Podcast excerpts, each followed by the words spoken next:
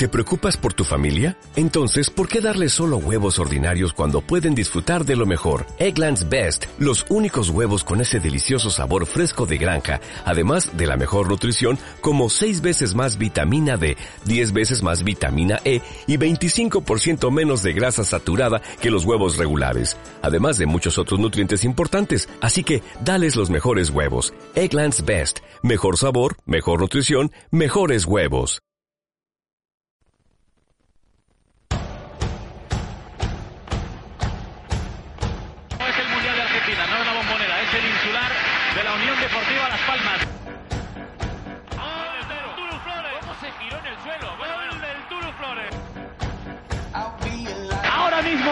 Deportiva Las Palmas con estos marcadores sería equipo de primera división.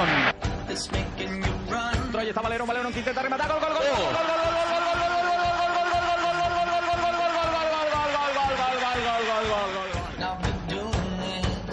gol, gol, para Araujo, Araujo que la toca.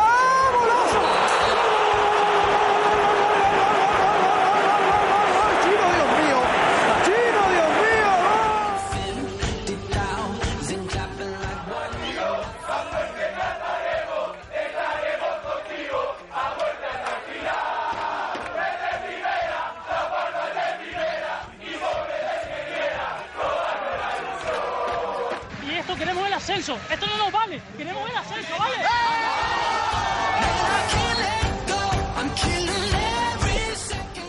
Hola, ¿qué tal? Bienvenidos al decimoséptimo programa de podcast.net, el programa de udelaspalmas.net en la radio. Hoy hablaremos de la victoria de la Unión Deportiva Las Palmas en la penúltima jornada de la liga regular ante Real Zaragoza, con dos golazos de Jonathan Viera y Sergio Araujo. ¿Cómo llegan esta sociedad, estos dos futbolistas, a, la promoción de ascenso. Hablaremos de ella también en clave de playoff, tercer playoff consecutivo de la Unión Deportiva Las Palmas, eh, de nuevo no auto para cardíacos y de nuevo a jugársela en la segunda oportunidad. Todo ello con los mejores tertulianos, ya están por aquí en la mesa. En breve les presentamos, pero antes un pequeño consejo de Spar. Yo amo los frescos Spar. Ven a Spar y encuentra las mejores ofertas en productos frescos los martes, día de la charcutería. Miércoles, día de la fruta y verdura. Y jueves, día de la carnicería. Ven a Spar y llévate a diario lo más fresco al mejor precio. Spar, todo lo que necesitas.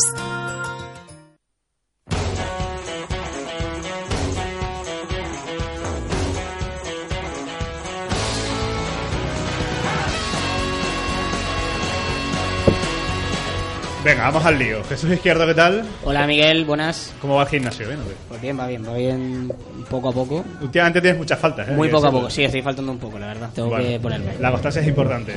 Eh, José Mendoza, ¿qué tal? Muy buenas. Hola Miguel, ¿qué tal, Jabato? ¿Preparado ya, ¿Preparado ya para el tercer playoff o qué? Sí, sí, sí, entusiasmado con, con el playoff y también con la tu... farmacia Sí, sí, sí. ¿no? pero también con tu introducción, ¿eh? Has estado muy bien. Hay que decir que hoy Jorge no ha podido venir. Qué buena voz, ¿eh? Sí, sí, sí. Por lo cual aquí estamos haciendo un poco el pato. Bueno, no sé, Robaina, a ver, coge el micrófono. Hola, ¿qué tal? ¿Qué tal? ¿Cómo estás? Te veo triste por el descenso del filial. Sí, vengo de luto hoy. Bueno, vienes de negro, con la camiseta negra, muy bien. Ya hablaremos del filial y, sobre todo de, para una valoración de todo el año, ¿no? que, es más un análisis global que, lo que pasó este domingo en el descenso de las Palmas Atlético, el equipo Domingo Ramas contra el Cartagena. 1-1, de nuevo ese resultado 0-0-1-1 que deja al equipo amarillo en tercera división. Eduardo López no ha podido ir al concierto ACS, ¿no? Pero bueno, lo tenemos por aquí. Tuve que vender las entradas, pero bueno, aquí estamos. Hoy dices que Jesús está faltando al gimnasio, pero yo creo que tú. Voy, yendo, ¿eh? Estás yendo, ¿eh? Claro. Estás masado, te voy a seguir en Instagram. no, yo no, subo, ese tipo de fotos. Eh, por cierto, también felicidades a Eduardo López, que, bueno, no pudo ir al concierto, pero lo tenemos aquí entre nosotros y para siempre, siempre un placer, ¿no?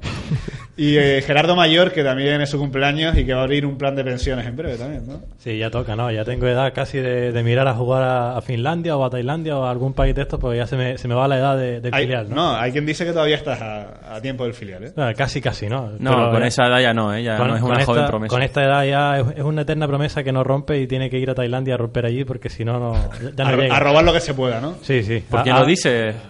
vividor ya en, en Tailandia. Bueno, Carlos Torren, ¿qué tal? ¿Qué tal? Muy buenas. Felicidades, Gerardo. Felicidades, Eduardo. Es un día... Cierto, felicidades a todos. ¿eh? Un día para celebrar hoy, ¿eh? Sin duda, sin duda.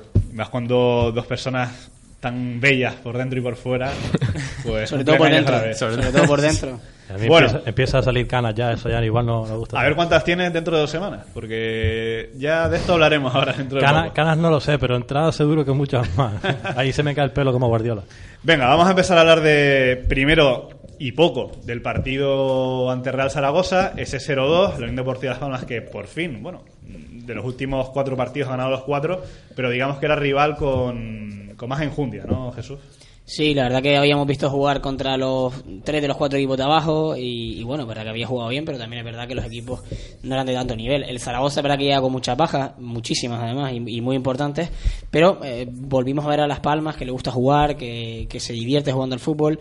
Creo que lo de Jonathan Viera ya, eh, ya no es una sorpresa, sino que ha vuelto otra vez el Jonathan Viera que todos conocíamos y mientras este chaval se siga divirtiendo, yo creo que Las Palmas va a tener mucho ganado dentro del, dentro del terreno de juego.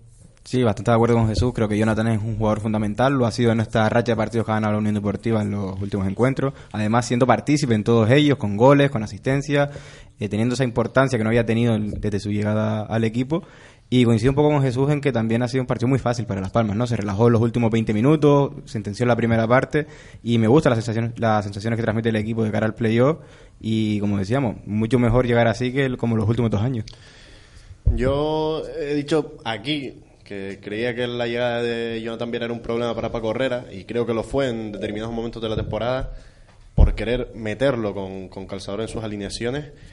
Pero ahora con, con las bajas y sobre todo con una subida de nivel importante de- del futbolista estamos viendo Jonathan Viera que si no se acerca al 100% de su nivel por lo menos está en un creo 70, 75 Bueno, que él, ya él ha dicho, que ya es un él segunda ha dicho que no cree, o sea, que piensa que igual es su mejor momento futbolístico. ¿eh? Ahí, ahí, ¿eh? Mm. Puede ser, puede ser. ¿eh? Hablaremos ahora de, de lleva, Viera. mucho tiempo sufriendo, ¿eh? Porque, porque en Bélgica no es que eh, no jugara bien, sino que en Bélgica está deprimido y por eso no jugaba bien. Es que es un chico que, que se divierte jugando al fútbol y si no se divierte no juega bien. Es que sobre el tema de- de- del golazo que mete al- en la Romareda, mm, yo no me quedo solo con el golpeo, porque eso ya sabemos que lo tiene, sino con la forma en la que se va Hmm. del defensa, que coge el balón pegado a la banda, eh, lo, lo tira al suelo por pura potencia. Creo que era José Fernández, que es un lateral Hmm. Fernández. bastante correcto. Sí. Y, y lo tira al suelo por, por la chispa que, que no tenía en cuanto cuando volvió cuando volvió al equipo y, y eso es lo que ha recuperado porque la calidad los el golpeo perdón, eso José, siempre los centrales que no saben si salirle porque puede dar una asistencia o dejarle el espacio porque Exacto. también te puede tirar. Por lo cual ahí Jonathan es, es bestial. ¿no? Sí, sí, tiene los dos argumentos. Los defensas lo sabían, no sabían si tapar el, el pase o tapar el tiro. Al final se, se echaron atrás, recurrió al disparo y fue un golazo en toda regla. Y sobre el tema de la exposición inicial, para variar un poco lo, con lo que han dicho Edu, Nau y, Jesús, eh, me quedo con el tema de la defensa también. Es cierto que el Zaragoza no exigió demasiado, pero tampoco lo había exigido tanto el, el Barcelona B y sin embargo Las Palmas hizo aguas en los últimos minutos del partido. Y creo que, que es bastante importante el hecho de no haber encajado ningún gol en la Romareda eh, para que vayan recuperando confianza, que creo que hace falta que el equipo vaya recuperando confianza atrás. Ya lo ha hecho en la parte ofensiva desde hace mucho tiempo y era necesario que también en defensa se sintieran un poquito más, más seguros el equipo. Bueno, yo creo que eh, estamos en un punto en el que viendo los últimos partidos de Las Palmas, realmente no sé si Las Palmas está muy bien o los demás equipos están muy mal. Y así no sé eh, mérito de quién es, ¿no? Porque el Zaragoza también me pareció un equipo no muy diferente a Barça B o Osasuna en el sentido de que apenas creó problemas a Las Palmas, ¿no? El Zaragoza pareció un equipo maniatado en todo momento. Y un Zaragoza que se jugaba también Por, es- por eso lo digo. la promoción. Por eso lo digo. Entonces no sé si es que realmente eh, está Las Palmas muy bien, que no permite a los demás equipos meterse en los partidos, o los demás equipos están tan mal como porque Zaragoza no era Barça B, ni era Recreativo, ni era un Sabadell, ¿no? Era un equipo que está sexto y se estaba jugando la vida para meterse en promoción. Y casi no tiro ni a puerta, ¿no? Apenas creó problemas en, en defensa, entonces eh, tendría que mirar bien si es cosa de Las Palmas que está muy bien o cosa del Zaragoza que estaba muy mal por sus bajas, ¿no? Pero vi al equipo, lo vi muy cómodo, divirtiéndose y luego la pareja Araujo-Viera que lo está, está fundiéndolo todo, ¿no? Eh, Y Roque, ¿eh? Roque también muy bien, por cierto. eh, Pero Desde veo, que se fue Nausé, está Roque por a- la derecha. Veo a Araujo que eh, está metiendo a gol todo lo que tiene, menos aquel contraataque que se le fue fuera por un pelo, pero está eh, metiendo muchísimos goles y tiene la puntería muy bien afinada. Y luego Viera, ¿qué decir de Viera? No, no descartaría para nada que fuera el mejor jugador de, de la, de la LFP en este mes de mayo, porque ha sido determinante, ha hecho lo que ha querido en todos los partidos. A Rubén Castro por ahí. Y sí, también, ha metido nueve goles en mayo, pero bueno, Viera ha sido el mejor de Las Palmas seguro, es uno de los principales culpables de que Las Palmas haya ganado esos cuatro partidos seguidos, y yo lo decía ayer por Twitter, con Viera sí, y yo soy muy, muy optimista de cara a la promoción, no solo por el propio Viera, sino porque se entiende muy bien con Araujo. Araujo es mejor, mejor jugador con Viera. Viera es mejor jugador con Culio detrás, que le, le tapan muchos huecos, le, libera de, de cuestiones defensivas. Y bueno, veo a Las Palmas llegando bien a esa, esa promoción y la, verdad que tengo más confianza que los dos años anteriores. La cuestión es saber si la tendencia es mentirosa, entre comillas, o no, porque los dos últimos años vimos a una Deportiva muy buena en el playoff, después de llegar como llegó. El año pasado llegó eh, tras un tramo final pésimo, hace dos años no tampoco en su mejor momento de la temporada. Vamos a ver ahora, ahora que llevamos bien, yo creo que todos los equipos se quitan la máscara cuando llegan al playoff y demuestran otro nivel. Si Las Palmas juega a este nivel, sin duda favorito. ¿eh? Vamos a ver el Sporting, que el Sporting el Girona, el que se quede fuera, vamos a ver eh, en el partido la segunda eliminatoria, ojalá. Pero vamos, yo creo que Las Palmas ahora favorito contra el Valladolid, sin duda. Eh, llámenme temerario o no, pero yo creo Sí. que, la- que Las Palmas tiene que ser favorito ahora mismo contra cualquier equipo y que nadie, lo que hemos dicho eh, todas estas semanas, que nadie querrá cursarse contra la Unión Deportiva de Las Palmas. Con Jordan también así, con Julio sí, que Julio ha dado un subidón de nivel para mí también espectacular. Con Roque, sobre todo, para mí. Yo estoy encantado con Roque. Yo creo que la- estos últimos, este último mes ha sido también el mes de Roque desde que no se lesionó. Y con el chino que lo, que lo está volviendo a meter todo y ya viera ya sobre las palabras, ¿no? Y, y manteniendo el nivel defensivo que Raúl no lo hemos visto prácticamente desde que ha tenido que jugar, ¿no?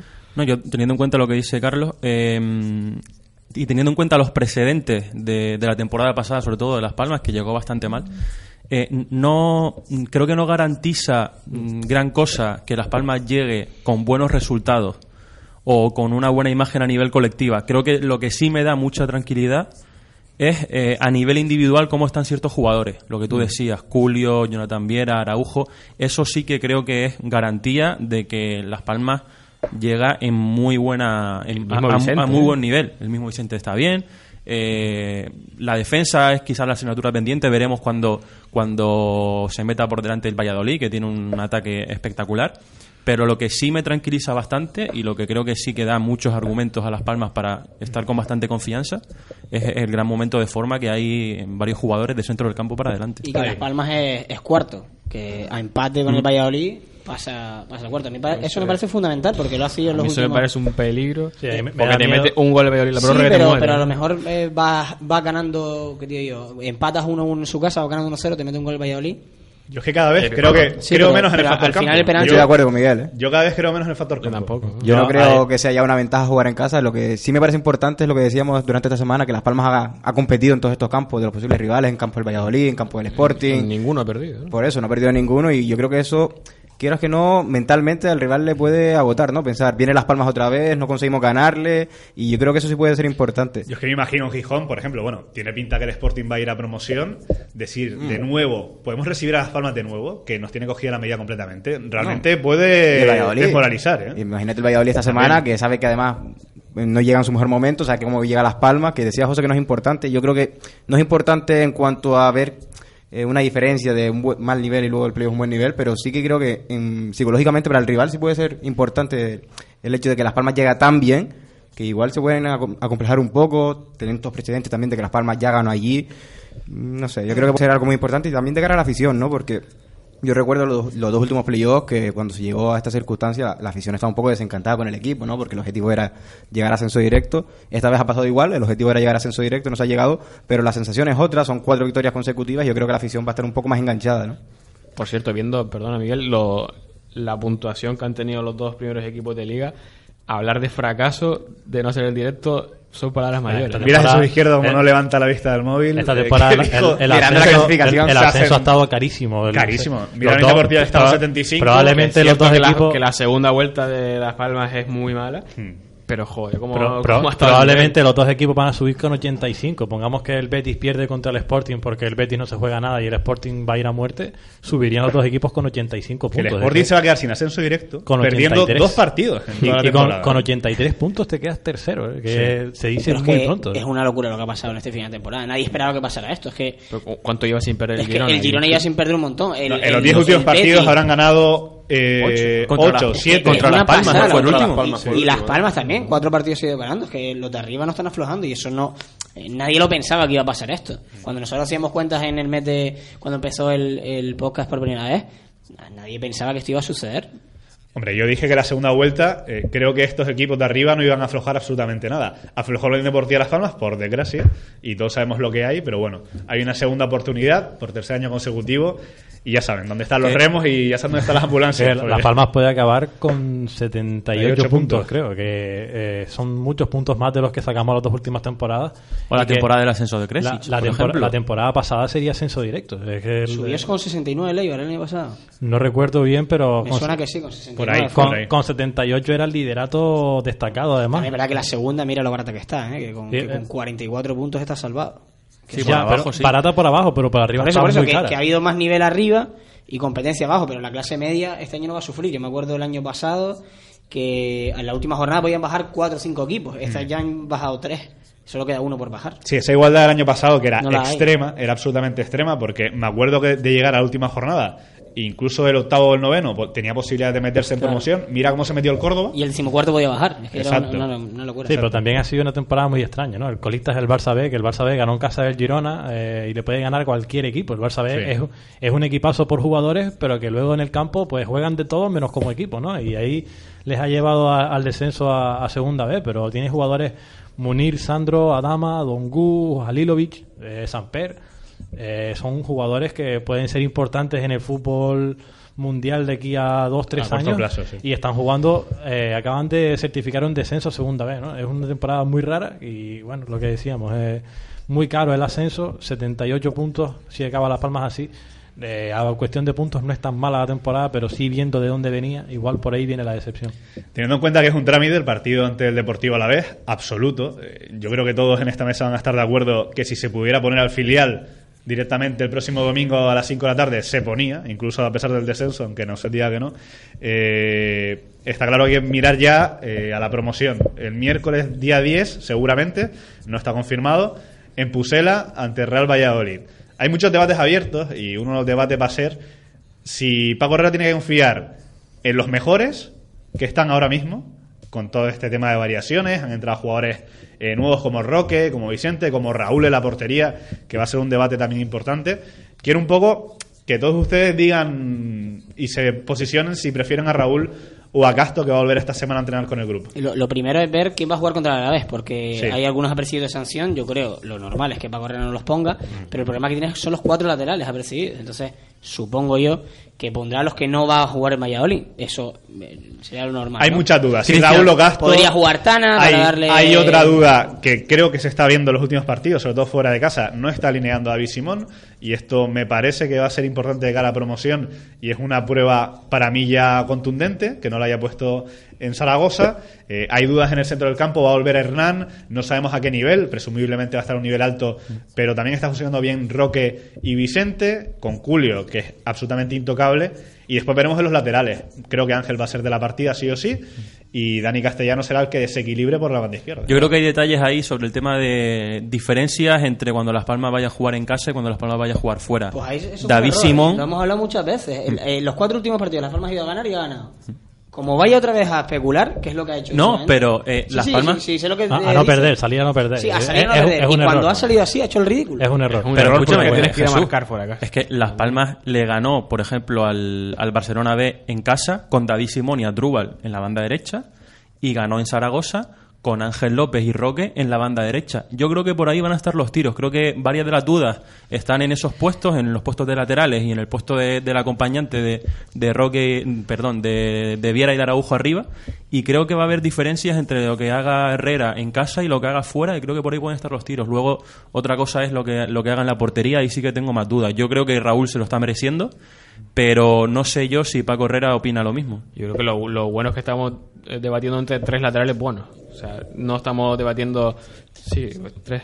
Eh, no estamos debatiendo con todos mis respetos entre Araujo o Héctor Figueroa si, si no estuviese Araujo o Ortuño. ¿no? Yo creo que cualquiera que juegue los tres, es verdad que tiene perfiles diferentes, Ángel y, y David sobre todo. Pero yo creo que, que el que, que juegue el que juegue lo va a hacer, lo va a hacer bien. Ahora mismo la suerte que tiene Las Palmas es que tiene a 15, 16 jugadores muy metidos, ¿no? Porque aparte de los que consideramos titulares, está Roque muy bien, Vicente tampoco está haciendo mal. Está entrando a Drubal, que también está teniendo muy buenos minutos. Hablamos de los Ortuño, centrales. Valerón. A Ortuño no lo estoy viendo tan bien, pero, No, sí pero que Valerón. Valerón aporta. lo- los No, tres laterales, los tres laterales están. Ortuño, Los centrales no se sabe quién, quién, quién es el que va a salir de la partida, aunque todos pensamos que son Marcelo y Aitami.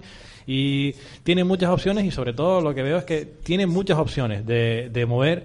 Eh, porque hablamos de que Nauset no llega, pero por Nauset puede jugar Roque, puede jugar a Drubal, puede jugar cualquiera por ahí que sabemos que lo va a hacer bien, ¿no? Mientras, eh, inamovibles son Julio, Viera, Araujo, Javi Castellano y, y, bueno, lo- los centrales. Que Yo- Espero que no juegue ninguno contra la E. Yo creo que la defensa está clara en playoff. Yo creo que la defensa es Ángel, Dani Castellano por las bandas, Marcelo Silva y Aitami, no porque considere que es lo que yo haría, sino porque creo que Paco Herrera lo ha dejado muy claro, que los partidos importantes fuera de casa esa ha sido su apuesta, los, los los laterales fueron su apuesta a la Romareda y yo creo que los partidos grandes siempre ha puesto a Marcelo Silva por delante de David García, además creo que es mejor futbolista. Luego creo que Javi Castellano también es indiscutible, eso lo sabemos todos, Viera Yo, ojo, también. yo tengo mis dudas, ¿eh? Creo que Aitami y David García. Creo que Aitami y David García se Yo creo que complementan mucho mejor que Marcelo sí, Silva se complementan mejor, pero yo creo que va a jugar Marcelo. Y sobre los laterales, eh, lo que decías tú, que yo creo que es una prueba irrefutable la, titulari- la titularidad de Ángel en la Romareda, que creo que va a ser el hombre que va a jugar la promoción, sobre todo los partidos fuera de casa, como decía José. En casa ya habrá más dudas, si necesitas atacar más, puede que juegue David Simón, pero yo creo que Ángel va a ser indiscutible. Y sobre la portería, yo lo normal creo que debería jugar Raúl, más que nada porque es el hombre que ha jugado estos últimos partidos, que no lo ha hecho mal, tampoco ha estado muy exigido, pero es el que viene jugando. Castro viene de una lesión, que no sabemos en qué nivel está, un poco como Hernán, ¿no? Pero yo creo que debería jugar Raúl. Castro. Yo creo que va a jugar Raúl. Yo creo que va a jugar Castro. Yo creo que no se va a...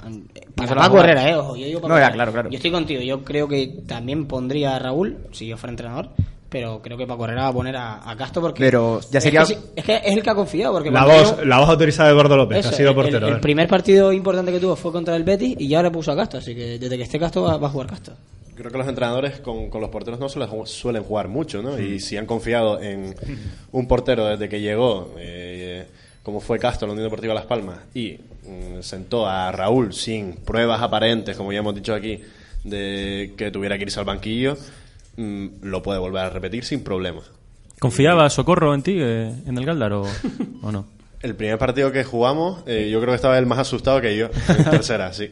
Pero el caso que, que yo creo que, que- que va a jugar Casto. Me gustaría que jugara Raúl. He cambiado mi visión, yo que era castista, pero... Era casta. Te ha vuelto Raúl Era, Ica- era casta? casta, era casta. Y en el siguiente tema no creo que cambie tanto la, la manera de plantear un partido por por, eh, por estos jugadores que estábamos hablando, ¿no? Sobre todo en el tema lateral. No creo que ir jugar con David Simón ¿No crees que cambia jugar con dos laterales profundos a no, jugar a lo mejor con Ángel no, y, tampoco, y tampoco lo que hemos hablado siempre de Paco Herrera es que busca el equilibrio, ¿no? Sí. Y quizás mm, ha, ha visto que con David Simón y con Dani Castellano no lo tiene.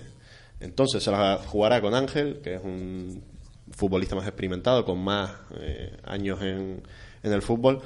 Y por el otro lado, Dani Castellano, que le da lo que le- te puede ofrecer Da- David Simón. Yo me atrevo a decir derecho. que David Simón en esta promoción va a jugar más de interior extremo que de lateral. El tema es que hay que Como recordar... pasó, como pasó en el Sadar. Yo Eso recuerdo- No, no me mires raro, pasó en el Sadar. De ¿eh? suplente. eh. De suplente. El tema es que con No el. Valladolid en concreto, eh, yo no recuerdo en los partidos Las Palmas Valladolid esta temporada que Simón sufriera con Mojica. Que Mojica es bastante De hecho, bueno. le ganó la partida a los dos Exacto, partidos. es bastante bueno y también hay que recordar eso. Es que bueno, estamos- pero pre- previsible también. Estamos dando por hecho que va a jugar Dani Castellano y yo no lo, yo no lo Yo veo. es que veo- yo, yo veo veo a, Ángel con, con Simón. Yo, creo que va a jugar Simón y, y- Ángel lateral izquierdo y-. No, yo creo que todos Valladolid estamos de tiene- acuerdo. El Valladolid tiene dos pedazos extremos importantísimos. Y Hernán Pérez y Mojica, que no van a la Copa América, eh, ha resultado un poco sorprendente también, porque estaba incluido Por en la lista por de eso 30, mismo le pones y al, al- final no entran en la lista definitiva. A, a Hernán Pérez le pones al lateral más experimentado y teóricamente el mejor defensor por banda que tienes, que es Ángel, que de, los de los laterales que estamos nombrando es el que más vocación defensiva tiene.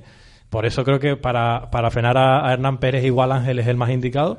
Y en la banda, en la otra banda, yo veo más a David Simón que a Dani Castellano, porque lo ha hecho bast- mm, mm, mejor en, en la, A ver, en la yo, yo temporada. creo que Ha- ha Ángel, hecho muy buenos minutos. yo creo que Ángel es indiscutible, Sí, todos Ángel estamos de acuerdo. es el tema es si meterá a David Simón en la derecha o si meterá a Dani Castellano en la izquierda.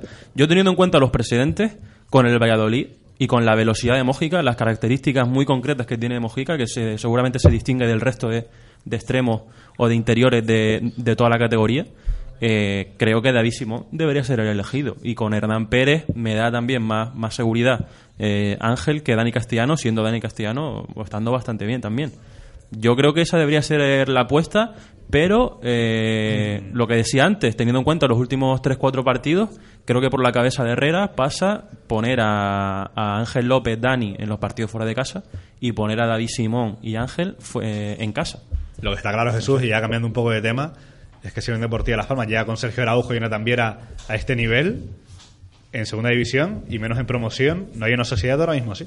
No, yo creo que son, como no sé si lo dijo antes Gerardo, para mí son dos de los mejores futbolistas de la categoría. Y como está Viera, es que yo cuando ficharon a Viera, la verdad que. que- ¿Ayer viste el partido? Sí, sí, claro. Cuando se echó la mano atrás a Piera, ¿qué pensaste? Pues yo me, me asusté bastante. Miedo, me asusté porque, porque miedo. ya, el misma lesión, pensé que, que otra vez eh, cuatro semanas, que se iba a perder los playoffs. Y creo que lo que hay que hacer ahora es cuidar a Viera, mimarlo de verdad, que no juegue ni un minuto contra el Alavés y que está a tope para jugar contra el Valladolid, que me parece que el que gane esa eliminatoria, creo yo que va a ser el que suba primero. Quedan 10 días, ¿no? Ayer Martín Alonso creo que, que lo comentaba en la provincia también, eh, decía que hacía falta que le pasase un camión por encima para no jugar la promoción. Yo cre- creo que quedan 10 días, él es optimista, esperemos que sea un sustito y, y que Jonathan siga, siga a este nivel. Y por ahí yo tampoco descarto la participación de Nausé. Nausé es un jugador que le gustan los partidos grandes, está... él Yo lo doy por imposible, Físicamente sí. no está bien, pero lo que habrá que ver cómo está de, de cicatrización de ese hombro. Pero creo que Nausé va a hacer todo lo posible por jugar esta promoción porque eh, es un jugador importante de- del equipo y si puede forzar, forzará. Otra cosa es que, que Paco Herrera lo permita. Pero, Pero es que se pueden forzar con determinadas cosas. Puedes forzar una lesión Sí. muscular, que tienes un riesgo pues de lesión, de recaída, pero forzar con Un dolor, un hombro, con con, una luxación de, clavícula es complicado. Después Hombre, sí puede quirófano. forzar, pero de- depende mucho de, de la confianza y de las ganas eh, de, de Nauset, sobre todo, que si vuelves a recar de esa lesión... Pero es que a veces no todo va en la gana. Hay Claro, que tener un va poco en la cabeza también. Y que, y que la clavícula y que, que esa parte en el hombro que se utiliza muchísimo para jugar al fútbol, ya no solo eh, para correr o para desplazarse, sino sino para, para, golpear, chocar, para caer. Pero a ver, para sí, sí. golpear. Yo lo tengo- la semana pasada, la semana pasada cuando empezó a, a entrenar y meterse con, con el grupo, eh, pasaba el balón sin, sin mover en absoluto el brazo derecho. ¿sabes? Es un, un síntoma de que. Y hombre, que va bastante que al choque, asustado ¿eh? y que- También. Es que yo tengo clarísimo que por desgracia no va a jugar. O sea, imagínate Nauset de Alemán titular contra el Valladolid o entrando en la segunda parte o contra el Sporting en la, en la segunda ronda. Difícil de Eh, imaginar. Chocando con el lateral contrario. O sea, es que el lateral contrario en cuanto lo veas Va- lo va primero que claro, va a va a hacer es intentar tirarlo al suelo. Mm.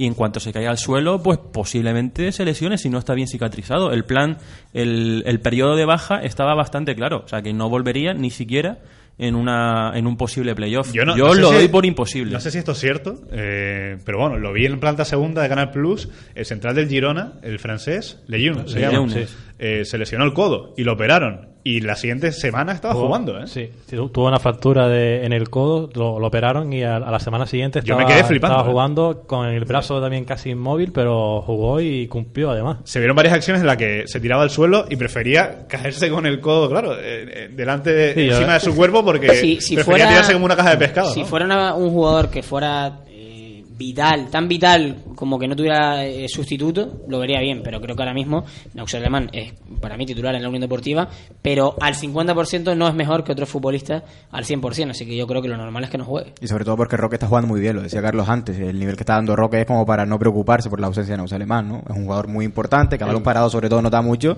pero tal y como está Roque, yo creo que no hay motivos para alarmas. No, y aparte, el, el hecho de que Roque esté jugando en esa posición no solo lo hace bien jugando por la banda derecha en ataque, sino que en defensa da mucho equilibrio porque tiene también mucha noción defensiva y puede ser como un centrocampista más y sería Julio Hernán Roque y por detrás Javi Castellano que tendrían muchísimo equilibrio, dando muchísima libertad por delante tanto a Araujo como, como a Viera. A mí Roque me está gustando mucho, pero eso, cuando juega por la banda derecha como jugó eh, tanto en Pamplona como ayer en Zaragoza. Eh, la, la semana pasada contra el Barça no me gustó tanto su participación, pero sí es verdad que además es otro pelotero, se entiende muy bien con Viera, con, con Araujo, juega primer toque, busca mucho desmarque. gol que hace es otro pelotero y creo que... eh, Le es estaba del- faltando el último pase, porque Puede- me puede acuerdo ser- incluso de debutarque, que es cuando empieza a entrar Roque con bueno cierta asiduidad eh, con Paco Herrera. Eh, le estaba faltando ese contragolpe y ese último pase. Y lo intentó en Zaragoza y al final le salió. En ese gran desmarque de, de Sergio Araujo, que por cierto, últimamente le estoy viendo hacer muchos desmarques y buenos entre los centrales. Y eso también es importante, la entrada de Jonathan Viera, eh, desde luego que te da otra opción a ser más creativo y a buscar el pase por detrás de los centrales porque te va a llegar el balón. Ayer fue la primera media hora así Las Palmas, Sí. buscar. eh, el Zaragoza tiró bien los fuera fuera de juego, sí. menos el gol. Eh, los otros los tiró bien, menos el, el remata al palo de Jonathan Viera, que tampoco fue fuera de juego. Pero Las Palmas jugó a eso, jugó a buscar la espalda a los centrales, metiéndose desde las bandas izquierda y derecha Viera y Roque, que ninguno juega por la banda. Eso, eso lo tenemos todos claro. Y lo que voy a decir de Roque es que, que quizás hace un año cuando nos dicen que Roque va a jugar por la derecha, nos echamos la mano en la cabeza. Porque no recordamos un gran partido de Roque por la derecha, cuando jugó con Juan Manuel jugaba por la derecha, eh, algún... Pero exactamente no juega por la derecha. Juega, Jugaba no, claro. en, en Pamplona jugó por la derecha. Sí, a ver, eh, juega de interior, Sí, sí, no juega de interior, pero... pero no juega eh, como un extremo tan Juega como un extremo como parte de la claro. derecha. Pero tiene su zona de influencia aquí en la derecha, como tiene Julio en la izquierda, son jugadores más o menos del mismo perfil que él tiene hacia adentro, pero no es un extremo puro como puede ser Nauseo, como No, era Momo, como puede ser ayuda- Guzmán. Ayuda al centro y lo está haciendo, Claro. vamos, Yo- Muy bien, Yo creo que ese esquema que ha encontrado Herrera ahora con Javi Castellano, Julio y Roque como un poco de interiores y Viera ahí atacando también, yo creo que es muy importante, ¿no? Yo creo que le ha servido, le está funcionando al equipo. Se ha olvidado un poco esos extremos que han desaparecido del equipo, ¿no? Nausé, Momo, el propio Guzmán, Adrúbal cuando entra sí puede jugar en esa zona, pero yo creo que este esquema ya lo ha encontrado para correr y creo que ya es su apuesta definitiva. Ya, Pero a- aparte, en ese esquema falta Hernán, ¿no? Que es el que Pues eh, el- yo esperamos creo que, el entre equipo va a ser este con Hernán por Sí, encima. con, con Hernán y- Claro. y, por eso te digo, la línea, la línea de cuatro para defender que es con mucho Javi- músculo Javi en el medio, también futbolista que sabe jugar y arriba mucho talento. La línea de cuatro Javi Castellano, Julio, Hernán y, y Roque cuando defiende porque ayuda más y además eh, el, trabajo de estos jugadores da mucha eh, mucha libertad tanto a Viera como a Arajo. Yo creo que Viera se- es el principal beneficiado de tener a Julio detrás porque le, libera de todo de, de toda presión defensiva, de no tiene que, que correr detrás del, del lateral, no tiene que ayudar tanto atrás, porque es Julio el que brilla menos pero trabaja más y trabaja mejor, ¿no? Está, Julio es uno de los principales valedores de que Viera esté como esté, porque está fresco, no tiene que trabajar tanto hacia atrás, solo se tiene que sentar hacia, hacia el ataque y con Araujo igual. Araujo está bastante liberado, no tiene que trabajar tanto de buscarse las peleas con los delanteros, sino entenderse con Viera y cuando Roque aparece, pues son tres peloteros que juegan muy bien al, al toque buscando espacios y me da mucha esperanza Las Palmas en ese sentido y sobre todo si Hernán llega bien, creo que Las Palmas puede ofrecer un- una, una alineación de muchísimo equilibrio y para mí me da mucha fiabilidad este, este equipo. Yo que, yo que he sido anticulio o- o que lo he criticado cuando juega mal, que no, que no sea anticulio, sino que cuando juega bien lo hace bien y cuando juega mal, ¿no?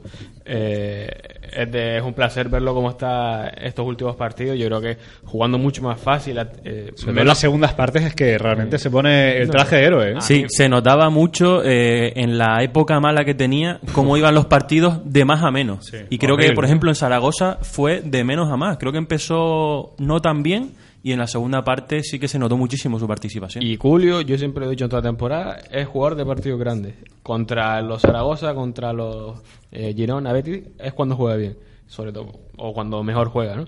Y para el playoff está claro que va Es a ser. un argumento Ah, importantísimo. seguramente, pues son partidos de mucho oficio y es lo que a, a Julio le sobra, ¿no? Igual ya el físico no le da para tanto, pero tiene muchas horas en esas botas de, de este tipo de partidos y Julio me, me da una, una seguridad ahora mismo importante. Me subo al carro de Julio. Sabe, sabe en todo momento lo que, lo que Nah, tiene tengo, que, hacer. tengo que sellarte el carnet porque, claro, a ver, no, Tú de repente, para Araujo, de no repente, hablar. No pasas, ¿eh? No pasas Bueno, el Miguel es fundador y yo soy vicepresidenta, así que tengo Correcto, que pasar es por el por copiloto. secretaría. Eh, aquí Miguel quería sentar a Araujo un momento dado. Bueno, desde- y eso desde- no se lo voy a perdonar yo nunca, ¿eh? Desde que lo dije, no ha parado de marcar goles y que siga así. ¿eh? Sí, será por eso.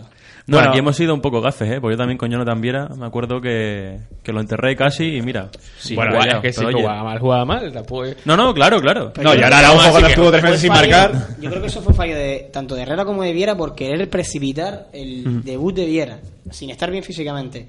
Lo metió, como dijo antes Edu, con calzador. Creo que lo hubiera aguantado un par de semanas más y, y hubiera llegado a este nivel un poquito antes. Y quizás la lesión no hubiera sido tal, porque no se hubiera lesionado por, porque posiblemente no estaba bien físicamente para, para Puede jugar a, a- a ese ritmo tan alto, ¿no?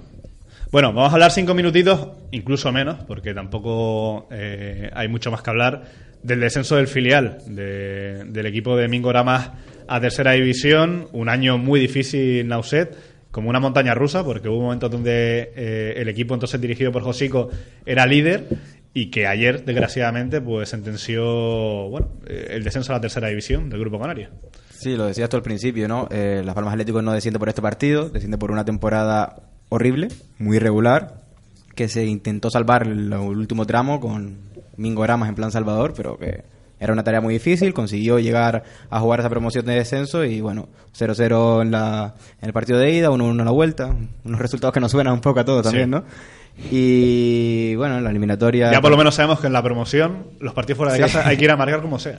Pero el partido, bueno, ya creo que todos pudimos verlo. Sabemos que Las Palmas Atlético jugó un buen partido dentro de lo que cabe y bueno, Cartagena tiró de veteranía, tiró de picardía. Sus jugadores supieron sacar de quicio a los jugadores de Las Palmas Atlético cuando fue necesario y los jugadores de Las Palmas Atlético muy ingenuos Sacaron entraron en todo el ellos. mundo, ¿no? Que los últimos 15 minutos no, No, se jugaron, pero no porque. Cartagena jugó sus papeles. Muy mal los jugadores de Las Palmas en esos 15 Pero porque son... Entrando al trapo. No, es que ibas a Hay decir, que porque, decirlo. ibas a decir porque son muy jóvenes. No, no es que sean muy jóvenes. Es que no pero lo son. Son muy ingenuos porque no son a mí jóvenes. me cuesta, a ver, lo siento, siento eh, personificar sobre Leonardo Ramírez, pero no puede estar haciendo cosas con 22, 23 años las mismas que hace con 15 años. No puede ser. No puede ser que Y un más jugador sabiendo- te provoque y entres al trapo. Y más sabiendo No que y más se sabiendo que estás supone... perdiendo. No, y que y se no solo supone- Leonardo, ¿eh? muchos jugadores del filial, vía Pero- Manu Dimas también, Claro, eh, pero- con muchos problemas. Por personifica favor, tú ahora no mismo Leo juveniles. y sabemos que Leo se supone que era la figura de este filial, ¿no? Leo y José Artiles eran los dos futbolistas llamados a liderar esta generación este año y los dos que están llamados a llegar el primer equipo el próximo año y si es por la temporada que han hecho es que los dos no merecen ni estar en el filial este año, sinceramente, porque la temporada de los dos ha sido paupérrima, Muy regular. los líderes de este vestuario que eran ellos dos junto con Germán, a José eh, Placeres tampoco han estado al nivel que se esperaba, si no llega a ser por Néstor Cortillo que se ficha en el mercado de invierno, yo creo que Las Palmas Atlético no llega a la promoción, pero ni de lejos, la gestión en general ha sido malísima, la planificación de, planificación de la plantilla yo creo que fue muy mala, no se consiguió dar ese relevo de aquel equipo campeón de Víctor Afonso, jugadores muy veteranos, fichajes como el de Braulio que no se entiende, eh, jugadores a los que se les dio oportunidades y luego salieron, jugadores que no han tenido oportunidades en todo el año como Álvaro Arencibia, Oscar Pérez, son importantes en la recta final de temporada, son muchos cambios, muchas cosas que no se entienden y como decíamos, yo creo que este descenso viene por una larga trayectoria y no solo por este partido. Creo que hay una pregunta y siempre se intenta justificar que el filial sirve sobre todo para formar futbolistas.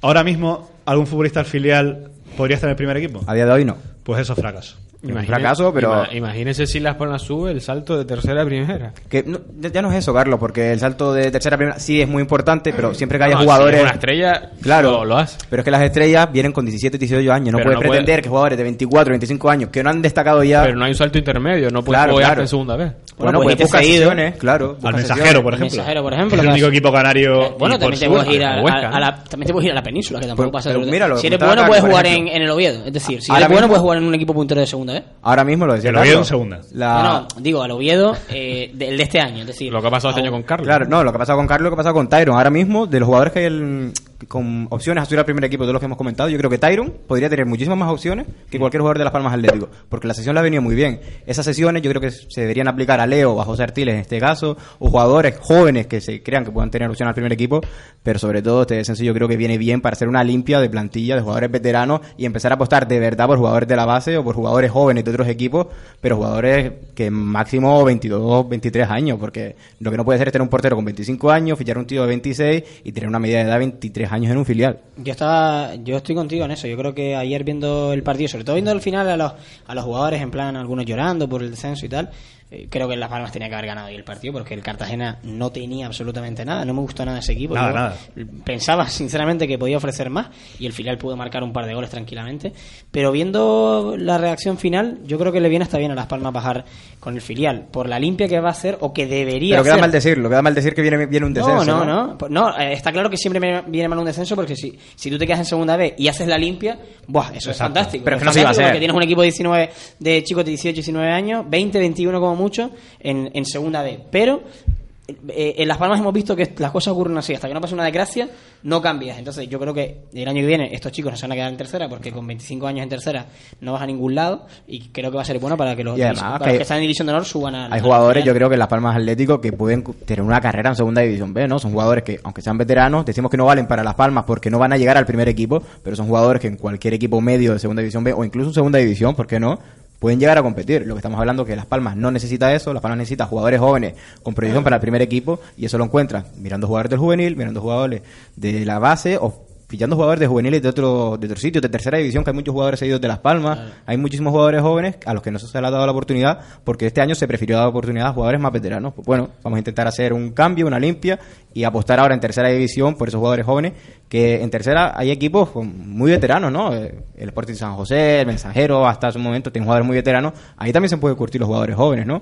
Pues vamos a intentar dar un relevo generacional, apostar ya por jugadores de la base y a ver si así, dentro de dos, tres años, vemos esos frutos con una generación como fue la de Viera, Vitolo, Vicente Gómez, que bueno, eso va en función de las camadas, pero si no apuestas por esa gente joven nunca van a llegar nadie. Yo insisto, me parece un debate mucho más importante que realmente se le da normalmente en los medios o los aficionados, sobre todo un club eh, que supuestamente vive de eso, vive de la cantera. Eh, creo que es un tema para reflexionar, para hacer autocrítica y si se tiene que cambiar el modelo, pues que se cambie, sin problema. Eh, un descenso muchas veces te puede abrir los ojos y en este sentido creo que Tonono tiene mucho trabajo y mucho que cambiar para que esta Unión Deportiva Las Palmas, por lo menos en cantera, vuelva a brillar. Salen jugadores de forma individual, eh, es cierto que siempre hay títulos, pero los títulos no cuentan de nada. El año pasado, fíjate que decían el mejor filial de, de España, de segunda vez era Las Palmas y tal. Mm. Eh, fíjate los filiales, el- la Real Sociedad, Atleti Bilbao B, Castilla... Pero es que no puedes Atlético justificar un filial que No, no, sea no. bueno o malo. Pero- pero si realmente tu Claro. justificación es que salen futbolistas o no salen. Está claro. Eh, eh, eh, Las Palmas se ha primado más el competir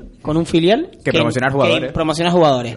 Yo cuando veo que la Real Sociedad B tiene jugadores de 20, 21, 19, 18 años, que el Bilbao tiene los mismos jugadores de la misma edad, y veo que, el- que Las Palmas se planta ahí con jugadores de 26 años, pues yo la verdad es que no Pero entiendo que- mucho. Y luego encima, que- encima no compites, porque si encima te que- quedas, te quedas cuarto y yo te vas a subir a segunda y dices, bueno, va, pero es que si no compites encima con esos hombres tan... Vale, pero es que tan- también hay que decir que de el filial del año pasado hay tres jugadores en la primera plantilla, que son Sí. Héctor, que es Roque Sí. y que es David Simón. No, y Jesús, son Y- cuatro y. Jesús, Y cuatro. Carlos que sale seguido, y Tyron, que también hay que entender es que lo normal es, Medina que si eh, de, de una plantilla de 25, lo normal es pedir que suban dos. Extraordinario que suban cinco. Pero todos los demás que no suban, quiere decir que no cuentas con ellos para el primer equipo o que les falta un poquito. Lo normal es subir boleto 3 y quedarse con 3. Claro. Todo lo demás, 18, 17 años. Eh, juvenil, yo me acuerdo en la época, y es que ya parece esta vieja, que en, en, en tercer año juvenil no jugabas en división de honor, jugabas en el, en el filial. Claro. Y la gente que juega en división de honor era de segundo año. Pero es que el es, que es lo normal que tiene que hacer Las El Palmas. modelo de cantera de Las Palmas, yo creo que lo hemos hablado ya varias veces aquí, es muy caduco. Es que tienes un equipo Es que regional que queda tiene muy jugadores. bonito decir que vas a competir Claro. en división de honor, que vas a ganar. Se, ba- se basa mucho en los títulos que ganamos. Queda muy bonito decir, subimos a Roque no y a forma. David Simón este año, pero es que Roque y David Simón, lo recordamos, subieron con 24 y 25 años, que es un modelo de cantera Son muy casos viejo, muy excepcionales, veterano. también hay que Claro. decirlo. A mí personalmente no me parece, cuando se habla de modelo de equipo de, con, con modelo de cantera, no me parece que Las Palmas tenga un modelo de cantera, porque realmente si a Las Palmas le hace falta jugadores se tiene que ir al juvenil, no al filial, porque si en el filial suben no puedes jugar luego con el, con el filial Claro, otra vez. claro. Es que eh, tener un filial en el que no con el que no puedes contar, eso no es un proyecto de cantera. Un proyecto de cantera es. Pero queda muy bien, tener- Gerardo, decir eh, Las Palmas ha ganado Sí, División queda- de Honor al queda muy Tenerife, bien, Las pero- Palmas compite la, la Liga de Campeones y Las Palmas compite la Copa del Rey. Porque Queda- si no la ganas, si tú me dijeras, es que el juvenil División de Honor gana la Copa del Rey, gana la Liga de Campeones, chapo, pero es que tampoco la Sí, gana. yo estoy Para contigo. eso, si vas a competir a medias, haz, haz una cosa bien, que es subir. yo estoy, contigo, que, queda muy bien, pero aquí no es como quede. Al final es lo que, lo que se basa. Tú no puedes tener un filial en el que no puedes contar con esos jugadores para el primer equipo, porque de este año, eh, ¿con cuánto se podía contar? Con Artiles y con Leo y con ninguno más, porque es que por edad.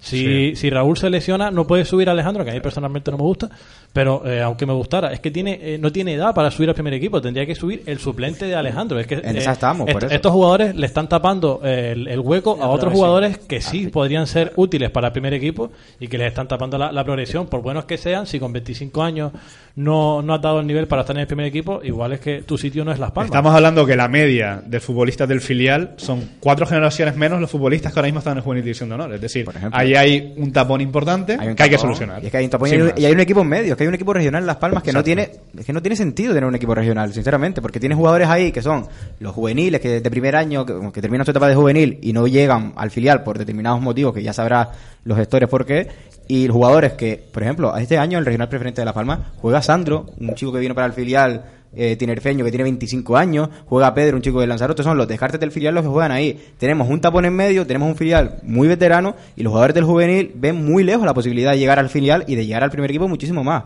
Yo creo que ahora, eh, aprovechando este descenso de tercera, habrá que intentar que se dé el salto directamente del filial al del juvenil al filial y lo que decíamos, rejuvenecer la plantilla porque si no vamos a estar con este modelo y los resultados no van a Que llegar. Esto está, por ejemplo, y aunque sea un poco pesado rescatarlo, porque el asunto de Rafa Mujica.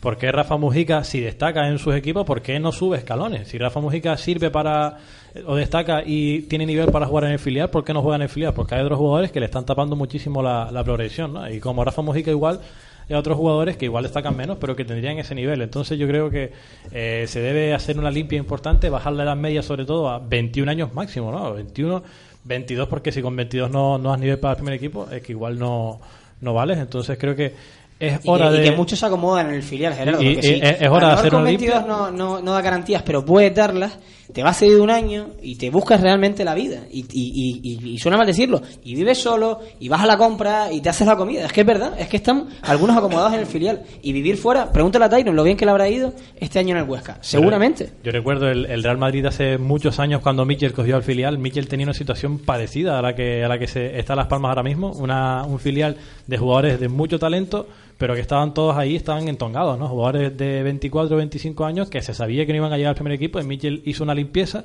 y puso edad, edad, edad máxima 22 años. Si tienes más de 22 años no puedes estar en un filial. Y así se debería hacer en Las Palmas y es lo que esperamos que, que haga Tono este Suena verano. Michel para Las Palmas. No, no, Para no, dirigir no la cantera de Las Palmas, Sí, sí, suena, ¿no? no ha sonado ni por el Madrid ya que se... Venga, José, última No, yo para intervención y nos vamos a, a el- temas José, ánimo. Solo para terminar, el dato de, de que Araujo es más joven que la mitad del filial. O sea, ya con ese dato creo que lo dice todo, ¿no? Gracias Ya por el dato. Ya Oye, está, solo- con ese dato nos vamos a hablar de otras cosas.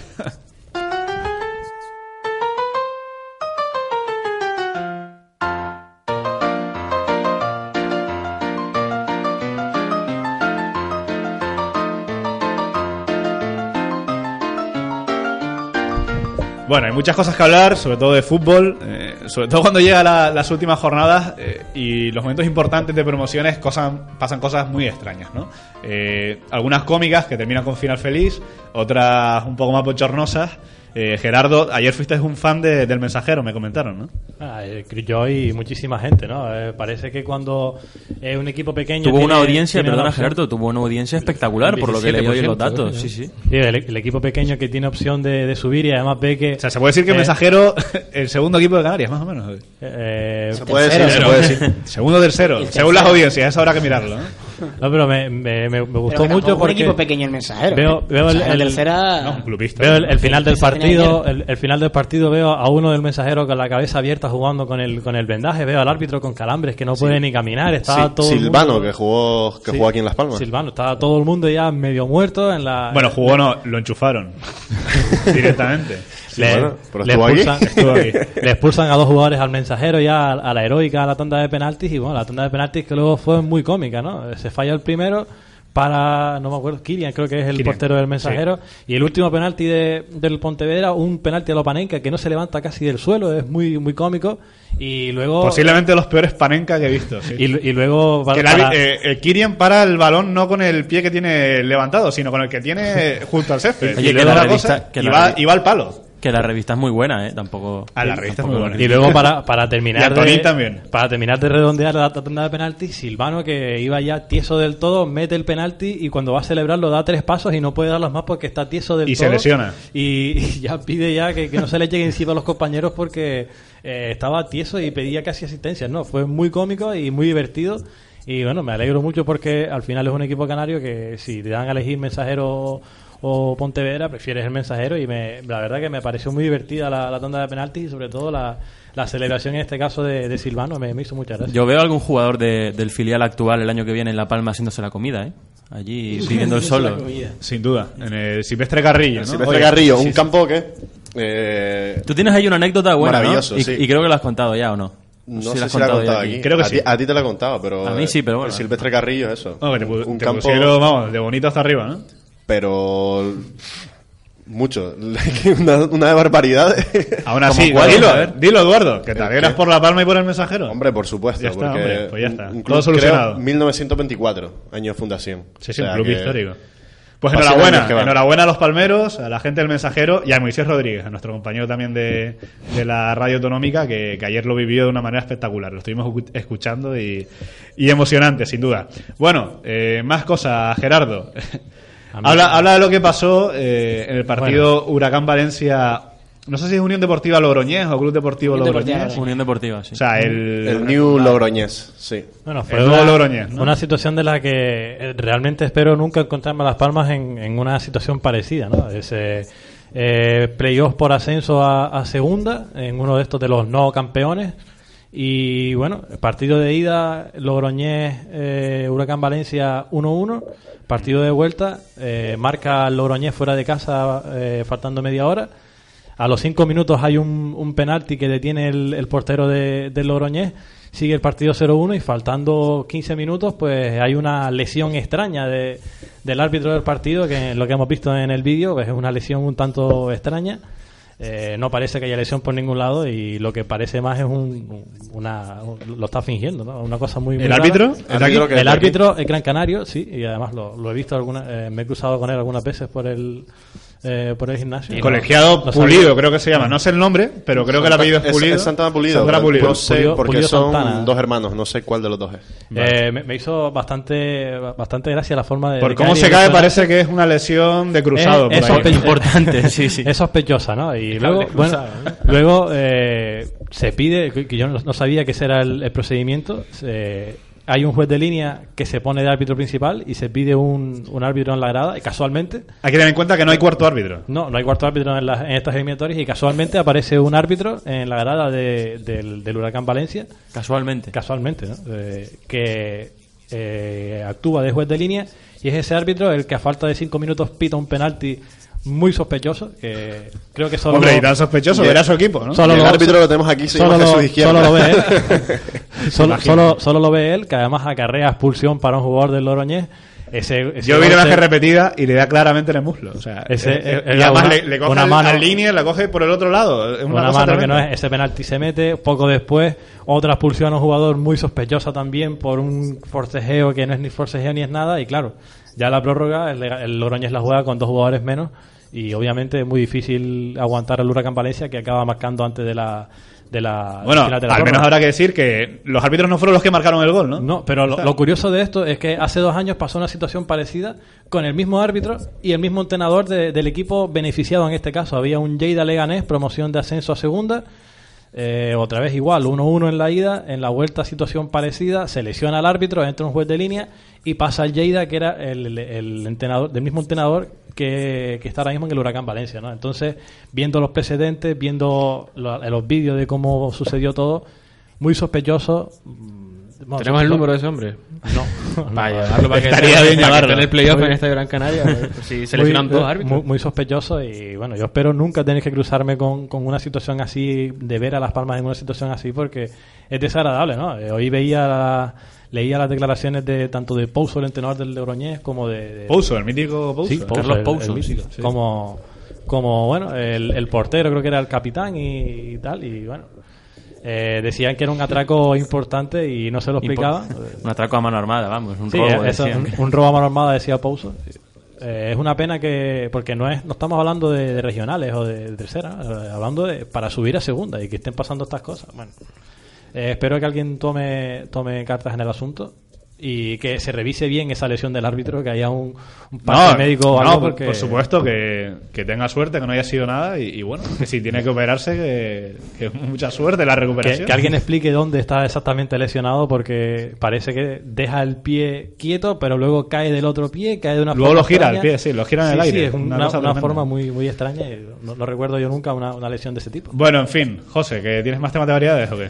No, no, solo añadir sobre el huracán Valencia que, eh, que yo sepamos, el, el- el dueño es una persona con, con, con bastante dinero, es lo que conozco. El, el huracán tiene dos años, dos, tres años de vida y, y bueno, solo, ahí, ¿no? solo añadir ese dato. ¿En el huracán Valencia? En el Valencia. No, estuvo en el Oh, Valencia, Valencia Mestalla. Mestalla estuvo. En el Valencia Mestalla. En el vale. filial de Valencia. Y, y nada, solo quería dejar constancia de ese Gracias. dato. Otra- O otro, sea, que- otro dato. sí, sí, sí, otro Mendoza dato. El presidente de Huracán tiene dinero. Sí, sí, sí. exacto, exacto. No quiero, dar, Eh, curioso.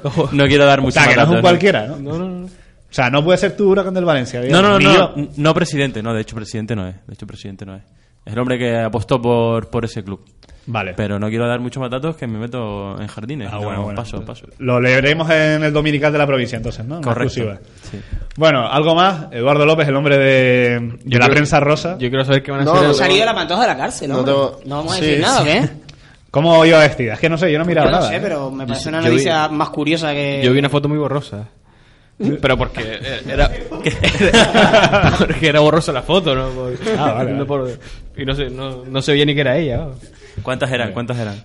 ¿Cuántas ¿Era, una persona sola era...? Podía haber 40 ahí que no se veía nada. ¿eh? Yo quiero saber qué van a hacer eh, Eduardo y Gerardo por su cumpleaños. Por su cumpleaños. Y a cuántas botellas van. Bueno, botellas no, a cuántas copas van a invitar. si van a invitarse a algo, básicamente. Estás con el running, ¿eh? Todo el día pensando en... Macho, es que no aguanto, ¿eh? Le, le cedo la palabra a Eduardo, que es el más hacemos joven. algo. Ah. Este fin de o Es- el es siguiente. el, es el más joven, ¿no? Eduardo. Mm, No, que prometan algo ya, que prometan algo ya por si en la promoción de ascenso a la tercera bala vencida y que realmente se celebre bien, hombre. el siguiente estaría bien, traemos por aquí, o por aquí, o por otro lado algo. Sí, yo me comprometo. Venga, ahí. Habrá que estrenar alguna casa, ¿no? Me comprometo. Venga, venga. Muy bien. Hablando con mis...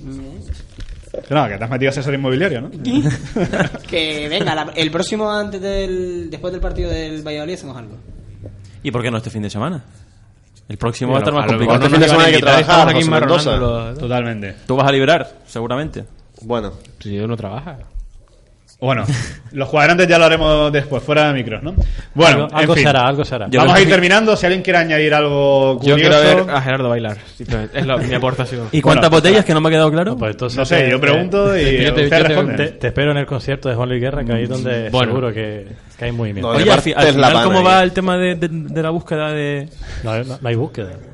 La, la- la Al búsqueda- final- al final la- va- la búsqueda se hace a él. allí. La búsqueda Allí. se hace in situ en el campo de juego. abrimos hashtag, pareja Pero para Gerardo. El campo de juego que de hecho Ya- es el, el estadio el estadio de Gran La Canaria, de hecho. es que eh. Eres de Gran va- Canaria. Va a pillar, va a pillar. el ¿Pero tienes alguna estrategia? ¿Vas a jugar en banda? ¿Vas La estrategia es el Tinder, centro? todo ¿Conoces a la a derecha. Gerardo? ¿Conoces a- El Tinder a 42 kilómetros, ¿no?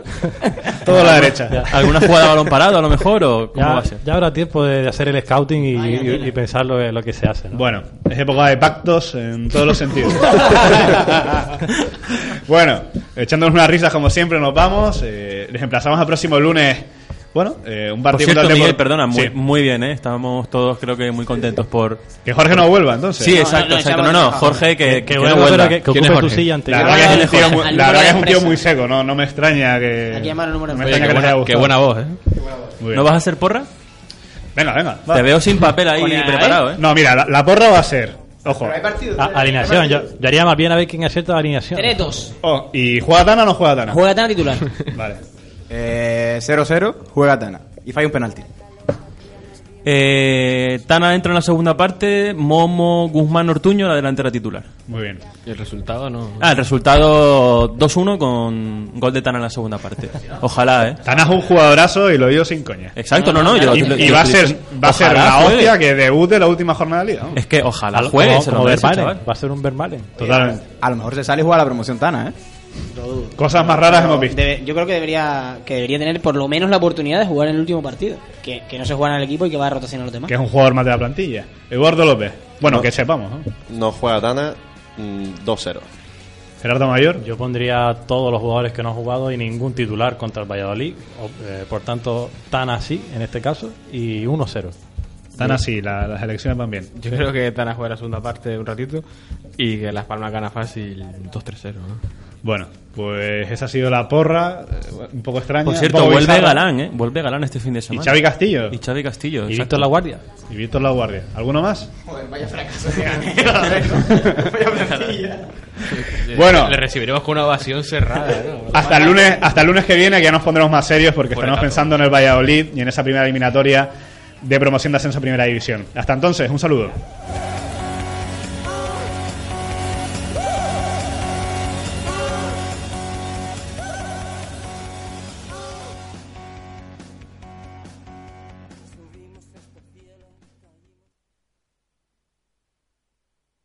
Como nuevo cliente de Western Union, puedes disfrutar de una tarifa de envío de 0 dólares en tu primera transferencia internacional de dinero en línea. Envía dinero a los tuyos en casa de manera rápida, fácil y conveniente. Visita westernunion.com o descarga nuestra app hoy mismo y tu primera tarifa de envío corre por nuestra cuenta. Aplican ganancias por cambio de moneda. No disponible para tarjetas de crédito y envíos a Cuba. Servicios proporcionados por Western Union Financial Services Inc. NMLS 906983 o Western Union International Services LLS NMLS 906985.